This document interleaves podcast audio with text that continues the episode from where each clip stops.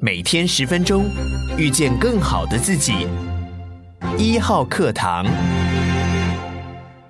大家好，我是丁学文。一个礼拜很快啊、哦，我们还是要看一下过去一个礼拜啊、到底全世界有没有发生什么重要的财经新闻。今天我要分享的两则哦，也很有意思哦。第一个，岁末年终嘛，大家一定很关心二零二三年要怎么看啊、哦。所以第一则新闻我要跟大家分享是十二月八号，《华尔街日报》发表的一篇文章，文章标题叫做《国际货币基金组织 IMF 官员哦谈全球经济在二零二三年会怎么发展的文章哦》。那内容当主要聚焦在这么一个通货膨胀、能源危机、利息走高世界里面，各国经济要何去何从？各国政府又应该做什么啊？那这是一个《华尔街日报》首席经济学家跟 IMF 高层的对话，还蛮有意思的啦。第二个呢，我要跟大家分享的一个话题哦，就十二月六号，大家都知道嘛，台积电跑到 Arizona 啊去装机哦，或者移机典礼哦。那在典礼上面呢，张忠谋突然说，全球化几乎已经是，自由贸易也几乎已经死掉，这引起热议哦。那这件事情呢，也有西方媒体去问了。最近在西方哦，这一炮而红的知名学者，也就是 Chip War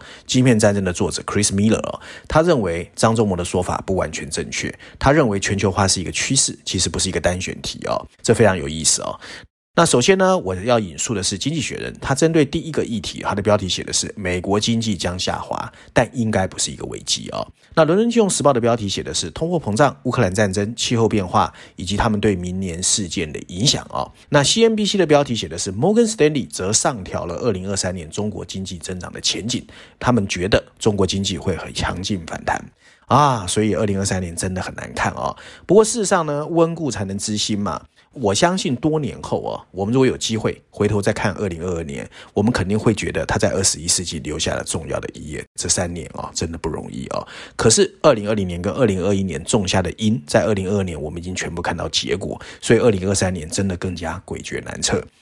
首先，大家都知道，二零二零年啊、疫情爆发哦，全世界各国政府拿了数兆美元纾困，大家都拿到钱了，所以企业没有倒闭，个人也好像突然口袋多了很多的钱。到了二零二一年，封锁管制，供应链的紧缩不在，所以呢，消费性暴富啊、哦，尤其金融市场表现的特别特别的强，很多散户，大家还记得 GameStop 吧？突然暴起哦。那到了二零二二年，谁会想到俄乌战争、能源危机、粮食高涨，哇，通货膨胀越来越糟糕，连美国联准会都不不得不开始升息哦。然后呢，这个强势升息呢，其实让全世界开始发现，哇，原来通货膨胀跟紧缩政策这么恐怖，所以大家开始担心。更重要是美元独强哦，因为我们说过，美元很特别哦，你不管哦是想赚钱的，因为美元涨，你会去买美元哦，甚至连避险的也往美国走。所以其实，在今年的下半年，美元独强这件事情就影响了很多企业的获利哦。那因为企业获利开始衰退，高库存增加，你看最近连巨大哦，捷安特都出了问题。所以在这种情况之下呢，其实啊。大家都开始担心，二零二三年哦，经济衰退的阴影会来了，所以很多人就估计呢，美元升值十 percent 对通货膨胀的影响是一个百分点，所以美元到底会不会下跌，也会影响 FED 未来的一个通发，更会影响企业未来的资本支出哦。那还有一个最重要的事情就是，虽然现在哈，譬如说台湾好像躺平了，跟疫情反正是共存哦，可对很多地方来说呢，其实疫情还没有完全落幕哦，所以这种疫情还是会影响很多真正经济完全的恢复哦，尤其中。国，因为大家知道，中国其实本来一直是清零政策嘛，那可是呢，在二十大之后好像开始松口，可最近又陷入紊乱哦，尤其冬天要来了，所以中国到底会怎么发展，也没人知道哦。不过呢，我觉得哦，看二零二三年，其实还是有两个观察重点，因为全世界现在是两强嘛，中国跟美国嘛，就是美国经济跟中国经济到底二零二三年会怎么变化，我觉得蛮重要的哦。那因为是二零二二年十二月了，其实很多的国际媒体都发表了对二零二三年的看法，我基本上觉得啦。经济衰退或者走向衰退看起来难以避免。那通货膨胀呢？现在确实进入一个 disinflation，就是通货膨胀有可能不会再涨得那么凶，可是通货膨胀还是存在的。它会首先影响的是经济的这个企业的获利，还有经济跟政府政策的走向啊。所以二零二三年，我觉得啊，以美国来说，因为美国还是重量砥柱嘛。它的经济一定会衰退，或者是负增长，但是应该是一个温和的衰退哦。为什么啊？因为即使到今天为止啊，大家知道吗？其实美国还是有很强的 buffer。到二零二一年底，美国各州政府其实拥有超过两千五百亿美元的现金储备，是二零一九年的两倍。然后跟 COVID-19 哦爆发之前相比，美国的家庭的超额储蓄大概是一点五兆美元，也很强。所以这些东西呢，其实对于它能够去阻挡哦整个经济衰退太过强势，其实还是有正面的帮助的啦。所以我相信二零二三年大概到第二季末吧，这个通货膨胀的这个压力会相对没那么强。所以美国联准会呢，有可能在第二季末或者年中左右中。间的中啊，会放松升息的这个劲头，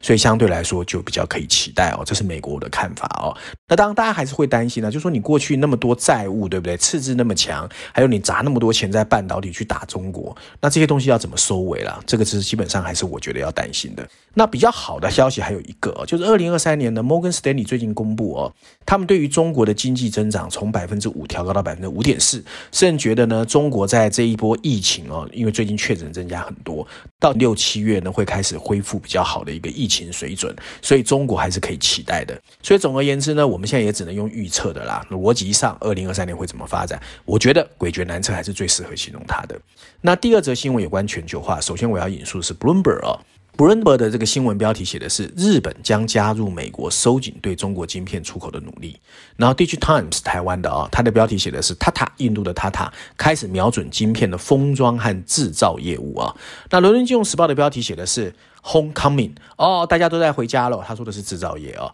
所以后全球化经济的处方。那十二月九号，有知情人士透露，美国商务部长哦，Gina Raimondo 哦，也有打电话给日本政府哦，要求他们呢要一起哦去压制大陆的研发高阶晶片的企图心哦。那日本共同社就说呢，其实 Raimondo 是透过电话打给日本的这个产业大臣的哦。不过日本人私底下认为很难啦，因为中国的 AI 发展其实还是蛮强，因为它有 population 嘛，所以你说真的要让你死，我想是很难的哦。那无独有偶，十二月十六号，印度电子和资讯科技部，它叫 MEITY Medi 啊，也公布了新一波的半导体跟电子产业的激励措施哦。他们要拨出七千六百亿卢比哦，很高哦，大概两千八百二十四亿新台币哦的经。被打造半导体，你看啊、区域分化跟半导体的争夺战越来越强，所以怪不得张总我很担心哦。那根据媒体的新闻稿，他已经批准了这个钱，他们希望吸引更多的国际厂家到印度投资，或者是落地哦，扩大产能哦。那发言一向谨慎的台积电创办人张忠谋，为什么在这个时候会说全球化已经死，自由贸易也会消失哦？其实非常耸动而且突兀哦。那当然大家就很关注嘛。可是哦，表面上哦，全球化跟自由化其实我觉得它还在运作如常诶，没有完全死掉。因为你现在看到大国战略对抗是很强啦，因为台湾半导体跟科技很重要。可是其实基本上整个的三角贸易啦或全球贸易并没有停止。你比如台湾的电子十雄，它在中国大陆的生产。组装再输送到已开发国家哦，其实还是在运作啊。所以贸易战开打到现在第五年了。二零二一年的美国对中国出口还是超过一千五百亿美元，那比二零二零年增加了百分之二十一点四。那由中国进口到美国甚至超过五千亿美元，也增长百分之十六点五。所以呢，认真说起来啊，是。整个大环境局势已经改变，那为什么张忠谋要讲的这么强势哦？我觉得第一个原因是因为啊，本来啊，过去四十年的全球化经济贸易秩序能够运作，是因为政治归政治，经济归经济，然后在一个有规则为基础的秩序中，全世界贸易、产业、人才开始流动。但现阶段哦，这个已经不在了啊，所以确实以前政治不会决定经济，但现在政治一定会决定经济，而且经济会影响政治成为主流，这是第一个大的变化。第二个大的变化就是呢，未来的全世界不再是平的了啦。产业升级跟战略布局绝对是制胜关键。世界是平的，本来是描述哦，全球自由化的情况之下，各国设立的人为障碍会慢慢消失嘛，所以都是 FTA 彼此在谈啊，降低关税，什么关税同盟。可是未来数十年哦，全球经贸的起伏障碍会不断出现。台积电跟它的供应链呢，你要到美国去投资，跟全球化和自由化的法则就不相容嘛，已经完全符合政治决定经济，世界不再是平的这个规则。相信这这也是张创办人感叹的缘由哦。那事实上，人类历史哦，开放跟封闭的兴衰本来就有更迭起伏，可见两者都是人为的，而不是永恒不变的。可是现在的情势来看哦，以规则为基础的自由化或者全球秩序确实已经崩解，所以对台积电来说压力很大。你看张忠谋跟台积电那么紧张，其他企业不紧张吗？真的很紧张。所以呢，我才会一直强调产业升级，找到新的方向，跟有一个好的产业部署真的非常重要哦。那照案例，我今天还是要推荐一下《经济学人》最新一期的封面故事哦。这一期的封面故事又把我们拉回了俄乌战争，在灰蓝的封底前，我们会看见哦，战场上的军人啦、卡车啦、废墟，还有远方的飞鸟。可是更重要的是哦，可能大家以前比较少看到，就是说反坦克的巨马哦，在乌克兰很多的，很多人把它叫钢刺猬或捷克刺猬哦。那最主要三个面有三个乌克兰重要领导人的照片，分别是乌克兰总统泽连斯基、乌克兰的武装部队负责人哦扎鲁珍尼，还有所谓地面。部队的负责人 Shirky 啊，他们三个人呢，上面有两排黑色字体，大字写的是“这个冬天的战士”，小字则写的是“乌克兰指挥官评估他们自己的选择”。那这是经济学人第一次有机会啊，在战争发生以来，跟所谓的呃乌克兰的领导一对一的 interview 啊，所以这次他用了四篇文章，除了绪论第一篇之外，还有 briefing 有三篇文章，分别跟这三个人的 interview 去了解他们心目中怎么看俄乌战争未来的发生哦。那这里面他特别去引述了、哦。啊，茹拉扎尼他认为呢，在明年一月最晚春天，俄罗斯一定会从东南部甚至白俄罗斯再发起一波猛攻。所以呢，经济学在文章里面其实特别呼吁啊，全世界尤其西方阵营要持续支持乌克兰，不要真的往和平商谈去走，因为这会给普京更大的机会喘息，然后最后俄乌战争更会没完没了。这大概就是最新一期经济学人的封面故事，跟大家分享。那今天呢，其实的内容随着年底嘛，我想基本上我们要开始看二零二三年。但是说实在哦，雾还是非常的浓，真的看不大清楚。以上就今天我想跟大家分享的，希望大家喜欢。我们下周见。